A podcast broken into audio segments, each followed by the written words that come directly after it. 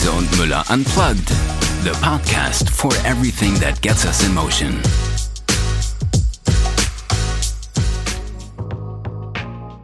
Hello and welcome to a new episode in our podcast Riese und Müller Unplugged.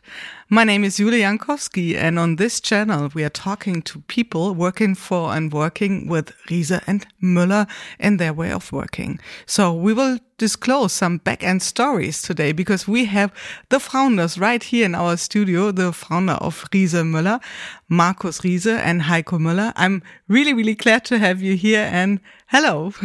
Hi, Julia. So it's already late in the afternoon. And what have you moved till now today? So Markus? I've moved with my load, and that's my daily commuter. And since I'm using the load, I've doing all distance up to 30 kilometers on my on my e-bike, and so that's naturally I moved this today. So you don't use any car in daily life routine as a daily life routine? I still have a VW camper, but um, since I have this load, um, I've got some issues with the brake, disc brakes. They get rust, like all you've only get sometimes with your old timer. And it's surprising how rare I'm using the car since I have my fast load uh, where I can do everything around. So for many people, it's just the other way around. So they have like these issues with their bicycle as they don't use it so often, but you have it with your car and your bike is your daily commuter, as you said.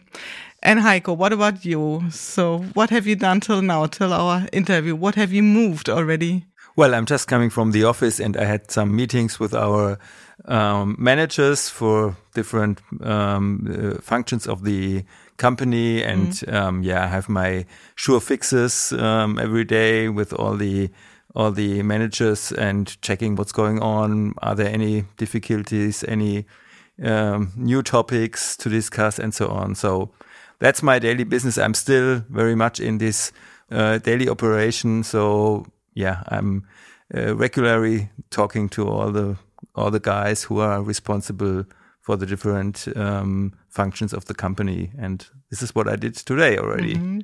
So it sounds like a really structured and scheduled day.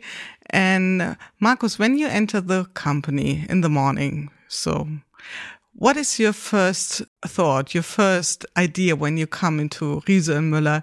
Is it very different from when you remember maybe like 20 years ago or so on?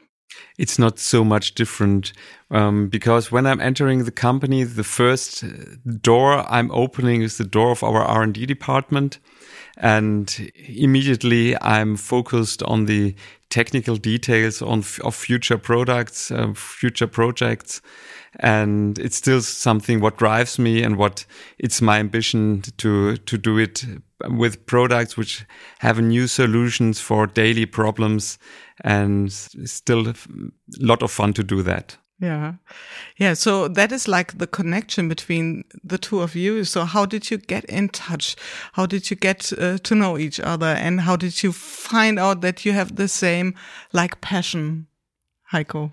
Yeah, well, we have studied uh, mechanical engineering at the university in Darmstadt, and already on our first day there, we met each other, and uh, yeah, we had similar hobbies, and one of these hobbies was definitely um, doing everything with a bike. So we were uh, checking our bikes, uh, optimizing parts and stuff, and we were also riding the bike um, all day long and um, doing mountain bike races, touring, everything what you can do with a bike. And uh, yeah, basically um, in 1990, uh, three years after we met, we did a a big uh, tour through Tunisia, and um, we've been four weeks on tour, um, and we had a lot of time to think about our future. And um, our idea was uh, that we will not going to enter one of these big car companies like Mercedes and Porsche, like all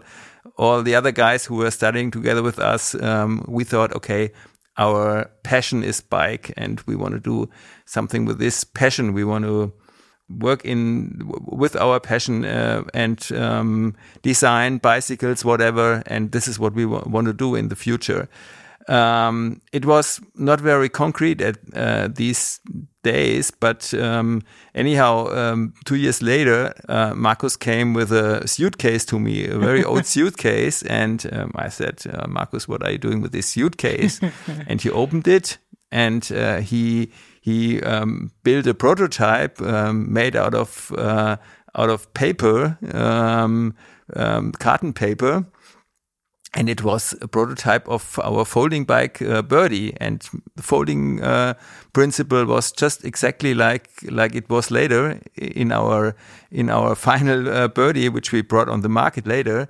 And um, he unfolded this um, and uh, showed me, and I said, "Oh, that's interesting. Um, let's go for it. Let's let's build a prototype." And uh, we we immediately started um, to to take all uh, old uh, bikes, uh, cutted uh, tubes, uh, welded new uh, new constructions, and try to to build a prototype of this birdie. And um, the the special thing was it it was full suspended. And um, we, as mechanical engineers or, or coming mechanical engineers, we, we knew, uh, especially if you have small tires, you need a suspension to to have a uh, a nice and smooth um, uh, riding on the street, even on on a rough road. Um, so we made the first prototype, and um, and it was yeah, it, it worked actually. It mm was uh, really nice to to ride this bike already.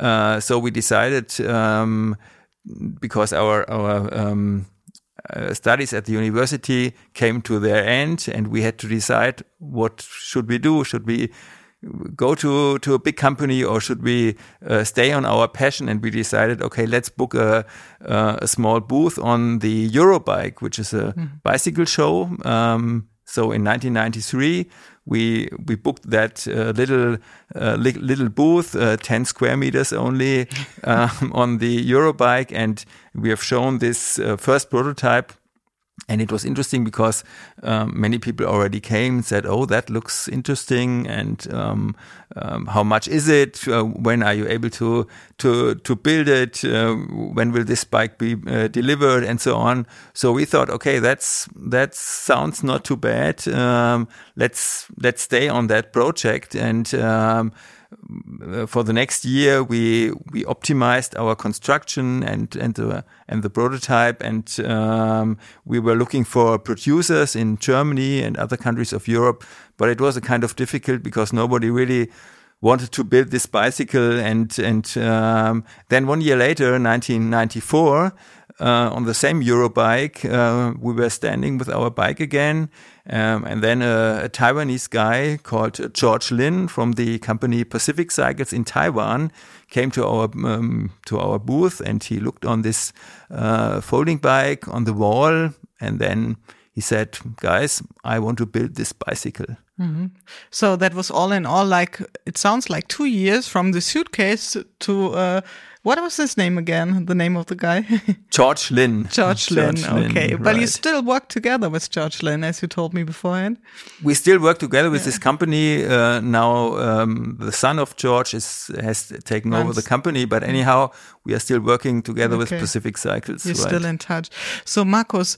Uh, have you kept this all secret, the suitcase beforehand? So was it like your own idea which you were carrying along, or have you shared your thoughts with uh, Heiko beforehand, or what was the procedure, the journey of the invention? Yeah. So um, since I was very young, I already worked with bicycles. Um, doing first I was only repairing bicycle when I was at primary school. Um, later, when I was adult, I started to to do my own creations with a, a welding machine for my father, and um, and I had this this idea of a foldable of a foldable bike, which is has a nice riding performance, but on the same can um, easy to fold and small to fold, so that you can carry it on the train into the car. So that I kept had in mind already for a long mm -hmm. time, and it took several years and several many ideas until to come to an idea of the birdie where mm-hmm. I thought, okay, this is now the point where it's really um, important steps ahead of what is exists on the market, what's um, much better than all my ideas I had before. And so I presented it to Heiko and it was surprising. He was, he understood it immediately and was, was really, um, catched by the idea uh, that we should uh, come, that we should bring this to the market. And so the adventure begins. And is it always like this that uh, Heiko agrees in your ideas, or do you sometimes uh, differ between your ideas and thoughts on? It's for sure. It's not that we always we are not twins, um, mental twins, mental twins. Um, no, but it's. Um, I think the basis is um, is right, and um, and it's for sure. It's if if I have an idea and I can share it and exchange it with Heiko, it's either the idea is good and he agrees and then it's, and then it's good proof or other, otherwise he's not, he's not agreeing. And then it's nice to have an exchange and to, to bring it to another level. It's like, like this philosophic mm -hmm. um, process of synthese, antithese and, and synthesis. So, yeah. Yeah, sounds like like a founding tale. And from the moment of um, having the suitcase again and uh, going to um, the Eurobike, you had to produce it. You, I think you occupied the garage of your parents. Is it correct, Heiko? In the beginning, yes. For the first prototypes, we we occupied the garage and we were, um, yeah, welding all all night through to to finish the first prototypes. Um, yeah, and and yeah, as Marco said, especially if we are we don't have the same ideas, then it's usually coming to to a good point. That's that's the good thing. So always in these 28 years of our company, we, we found good solutions by, by discussing, mm. uh, by discussing um, even different uh, uh, standpoints. And yeah, this was, this always came to, to good final result and yeah. solution. Yeah, it sounds like a perfect co-creation what you're practicing, and um, to my ears sounds like there's everything you need for being an entrepreneur. You have the strengths, the willingness to do it, to uh, the passion. Yeah, a good idea, but there's one thing missing, and I'm sure this was missing for you too because you were students. So, what about money? I mean, how did you get for, uh, accomplished your project? I mean, you need a lot of money. Yeah, that's right. I mean, um, when we, when when the birdie was uh, ready for the market, ready to produce, um, George Lin um, produced uh, three containers of birdies. Uh, one container uh, went to Japan to a customer, uh, which which was um, yeah looking for a, a, folding bike like that, and uh, the second container went to to the USA, and the third uh, container with uh, 250 completely assembled bikes came to us. So we bought 250 bikes, and of course we had to to pay these bikes in advance, and even we we already had um, customers for for nearly all of these bikes. Um, the, the, banks, of course, um, wanted to have a guarantee for the credit we needed to, to buy these bicycles, and um, they would just they they wouldn't just give us this credit without any guarantee. So we we had to ask our our parents uh, to give us um, yeah this guarantee on their on their uh, houses uh, where they lived, um, and it was guarantee of uh, 100,000 uh, uh, German marks uh, for each of us, um, which was a lot of money uh, during these days and also for our parents. So, um, finally, our parents gave us this guarantee and the bank gave us uh, the credit, but um, there was no option to fail because otherwise uh, um, my, our parents uh, would have a big problem. Uh, so uh, we actually knew um, there's no no way back. We have to go on this road, and we have to be successful, and that pushed us, of course. Forced to be successful. So under pressure, how did you deal with that, Markus? To be under this extreme pressure, or didn't or, you feel like it? I mean, I mean, if you're young, you're always more able to, or you, are more easily taking risks than if you're older and you've seen what I've always, what all went wrong. And, um, that was the advantage. And it was also the case that we've been student. We didn't had families who needed money. We didn't had um, an expensive lifestyle. So we, um, our parents had been able to uh, support us on the same uh, student level at the beginning, and we lived uh, nearly with with no money or um, eating at the parent places. Uh, so, and we are really worked 80 hours uh, in the weeks. Um, so it was, um, we always was just focused on the, the next to dos, but never were thinking of how it would happen if, if it would all fail. And the, the big thing was, or the good thing was that we had this diploma as a mechanical engineer. And we always had in mind, if this will fail, we can start a traditional working life in an in a car industry and would earn enough money to pay our debt we we created at our mm-hmm. parents' place. So that was not a nice uh, thinking of um, knowing that you have to work five five years until you you are back to zero. But mm. um, but it's you you can do it if you're young. Yeah, the risk is definitely different to running your own company, um, supporting a family, and so on. So that was a different starting point for you. But still, um, sometimes it might be a, like a fallback option, might be some like a mental release for people, yeah, to start and think big. At this point, when you look back, Markus, could you have imagined that something like Riesemüller nowadays will arise from this idea, from this suitcase? No, that was that was not my thinking at this time. I, mm. I haven't in mind. Uh, it the idea was only to bring this product to life, to have this uh, creation. It's like an artist. He's he's only uh, want to to do the work, but he's not thinking of I would get famous out of that. So yeah. rich and uh, famous. yeah. So so that was never that, that was never the thinking, and that would.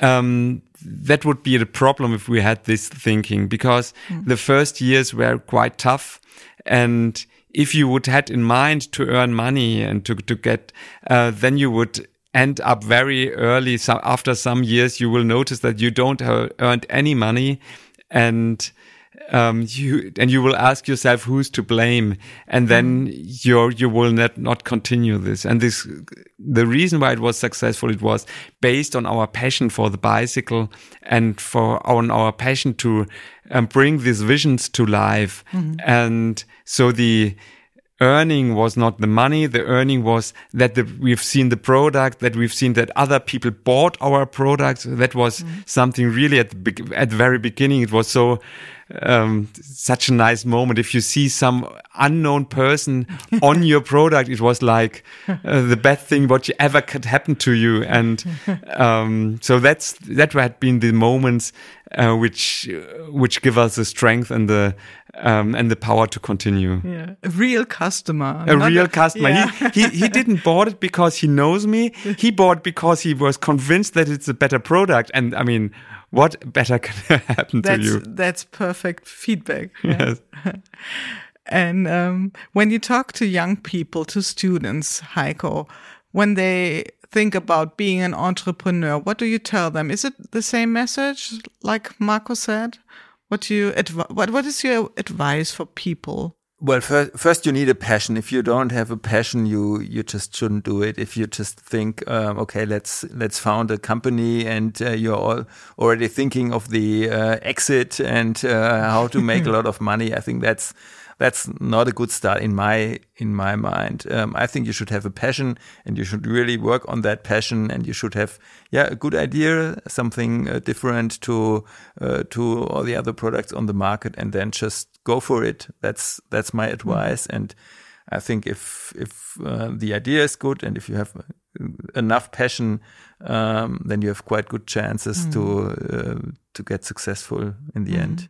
So it's not about building the next unicorn. Not in each case. Not in each case, no. Looking at the history of your company, there were some groundbreaking decisions. For example, the decision to focus on e-bikes. I think it was in 2012 or so. Markus, what about this decision? How did you um, come to this conclusion to focus mainly on e-bikes?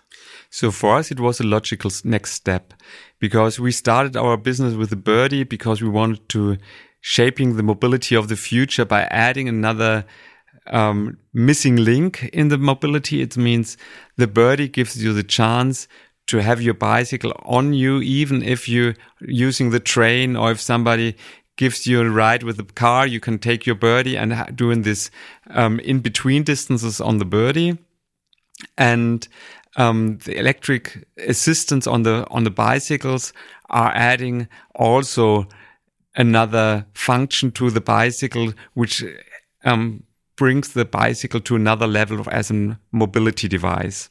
And so no matter if you have to carry something heavy, if you want to increase your, um, your distances because you can ride faster on a speed e-pack, um, if you're having a topo in an, in a hilly area where it's, you have to uh, do some altitudes, no matter, it always adds you another, um, power on your bike, which which gives you the chance to do it better and uh, which makes more fun to do it. And um, so it was for us the logical consequence that if you're doing cycling as an if, if you see cycling as a mobility substitution of the car, then the electric assistance will getting much more important than it was in the year 2012. So we'd been con convinced that this will be the future but I know that at this time the perception was um, different, and many people were surprised because in their understanding mm. it was still um, a product only for old people, for old or handicapped people. And in our eyes, we always had this vision that the e-motor um, will add you another level, a value on, on this product for another function. Mm. So this sounds pretty clear from a technical uh, point of view. But what about the market? How did they react? I mean, how did your dealers react? Were they pleased? Were they happy with your decision? Or what was uh, the main reaction? Well, first of all, we had to convince our our employees because uh, they said, "Oh, the, now these guys are getting crazy, uh, just giving away fifty percent of our sales um, uh, might be not a good idea." But um, yeah, on the other hand, we we were sure we have to focus on on the future and not uh, not stick on on on um, products which we have done before. And um, well, our our customers, especially the bike shops who are selling our products, they were not all convinced from from our idea. Um, a lot of them still were still focused on uh, on on standard bicycles without electricity, and uh, they said, well, um, if you are not offering normal bikes anymore, we will not be able to to buy um, anything from you. Um, and then we said, okay, maybe you should think about your portfolio uh, in the future. and uh, now, in the retrospective, of course, it it sounds uh, very logical um, to, to go to, to, to, to focus on e-bikes. Uh, but during these days, um, it was, yeah, it, it, it, was a very clear decision. Um, but for, for a lot of people, it was not, not so, um, so logical as it was for us. But um, from this day on, um, we had quite a good uh, success. We were growing for 40% every year uh, in average uh, in, in, in, in, sold uh, bikes. Um, and this is still still uh, going on um, nowadays. So for us, of course, it was uh, exactly the right decision. Mm. So, uh, in the retrospective, as you told, it's um, it's it looks really easy, but it was not that easy when you were in this decision. I mean, is it very typical for Riese and Müller being brave, being very strategic, very visionary? I think it's um, it was our root of our company, and I think it's what we also kept uh, till nowadays. Um, that we are thinking more in visions in um, seeing a target far away where we think we want to go and where we think um, how it this product could be better for um, convincing people or not convincing. It's more that people are choosing our e-bike instead of the car because it makes is such a better solution. It makes more fun. It's faster. It needs less stress in the um, in the daily business. So. Um, and I think it's it's an advantage that we are not an um, shareholder company uh, where we um, have to focus only on the on each year and um, need that our ideas and products have to be successful in just one year or two or three years. We can think on products mm-hmm. which will be maybe only successful in five or ten years, and um, so I think that's uh, that's something important if you want to do not a mainstream, if you want to do innovation and having having new concepts. Mm. So that's a, a, real mission statement to enrich people's life. And you mentioned a woman before. Uh, she said that uh, her load is even more important than the dishwasher. that is a nice story. yes. So, um, so she's living in the um, old um, downtown of Darmstadt, where it's no parking spaces are available. She was a mother of of kids and. Um, and so there was always these difficulties to do the shopping and then bringing the sleeping kids and the shopping um, upstairs and but the car there's no parking space around and she has to leave the car alone with the kids or the the shopping alone so it was not the solution was not uh, there was no solution for that um, only within with our bicycle, she's then makes it so much easier that she was saying that after the washing machine, it's the important device of her life that makes her life convenient. Yeah. what a great feedback. What could you wish more? So, Heiko, talking future, uh, we mentioned the keyword before, shifting from being a bike company to a mobility player. What would be the next steps for you to fulfill? Well, I mean, there are there are many many uh, steps on this uh, path, um, but from the very beginning on, with our folding bike, we we already were thinking in in the category of mobility and not of of a bike maker. And now uh, with our e-bikes, it's it's more obvious that. Um, that we want to organize the mobility uh, of the future. We want to shape the mobility of the future and want to um, want to uh, play a, an important part uh, in this game. And that's that's our vision. And uh, for example, uh, digitalization is a is a uh, keyword or a key point in this in this game um, because in the beginning we started to to digitalize. Um, all um, parts of our, our, our company, which means uh, from from uh, the supply chain to the production, um, getting all the parts to the uh, to the people who are assembling the bikes and so on. This was, of course, all uh, digitalized uh, in the very beginning, uh, but now um, the idea is that um, every bike is connected, which means we have a we have a chip in the bike, which um, which you can um, it's it's like a, like a GPS uh, uh, device, uh, so you can always uh, locate uh, your bike. And uh, for example, if if the bike is stolen, you have the chance to locate the position of the bike and and get it back. And of course, there are much more services around around that. You can have a um, you can actually track whether you are uh, you're getting off the bike um, during an accident. Um, you can um, you can of course uh, navigate uh, your bike and all that stuff. So um, I think a connected bike is um, is something which will be um, will be a very important uh, part of the future because everything is is getting connected from your fridge to um, of course to to everything at home um, uh, during the uh, corona times um, when you have been sitting in the home office your your laptop was the connection to the world and the bicycle is, will also be the connection to the world in the future. Mm -hmm. And this is um, definitely a big step which we are going now. That's nearly a conclusion. And Markus, what else will we see in terms of bike features, future bike features? What will make bike riding even more convenient and more innovative?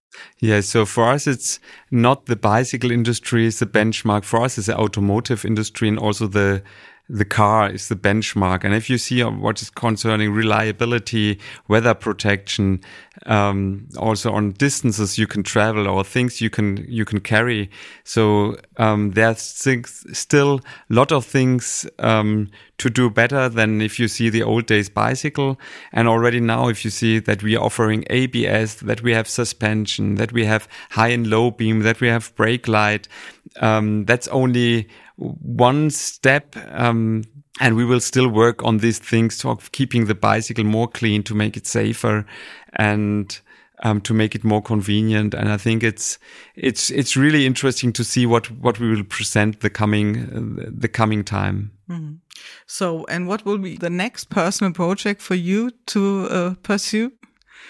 So it's top secret. All the a top secret innovation. Yeah. Yes. So it's, um, but I, but I can, um, assure that it's, that it's really exciting uh, what, what we will bring. So we will have to keep our eyes open for something really, uh, big and, uh, innovative arising from Yes, I think it's it's it's really nice to see that we are not um, by far not um, on an developing where we think now it's getting boring. They they will the coming years um, will be staying the same. The product, um, it's just coming up the pace, and it's because also the um, the user is using it more and in a bigger variety that offers also the chance to and develop more specific and with more effort. And I think so that's that makes it exciting.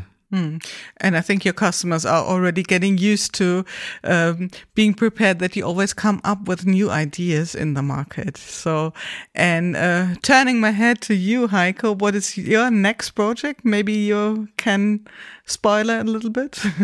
Uh, product wise, you mean? Mm. Um, well, my vision is uh, that um, that the idea of the uh, Vespa scooter from the 60s will will be um, transferred uh, to an e-bike. This very easy use uh, which you have on a scooter you can just jump on. Everybody can can go for it. There's not much to adjust or nothing to adjust. Actually you can just go for for shorter or longer distances uh, this idea um, is my vision to to have that on a bike, um, on an e-bike for families, for uh, communities, whatever.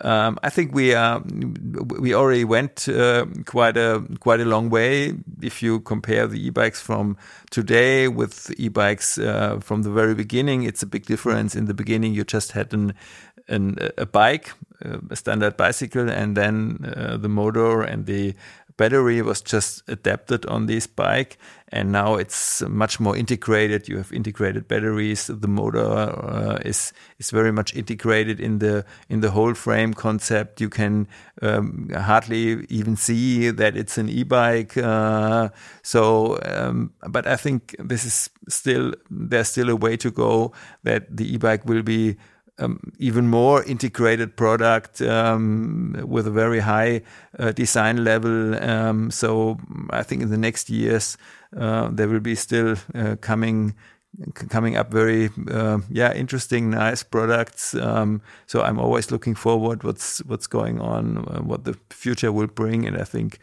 um, yeah a lot of a lot of uh, really cool products um, are on the way already. Yeah so thank you very much for your personal stories. Thank you, Markus. Thank you, Heiko. And uh, I'm absolutely convinced that the people will like will love to hear the story how you found Riese and Müller and your thoughts on the future of mobility. So thank you. Bye. Thank you. bye bye. Thanks.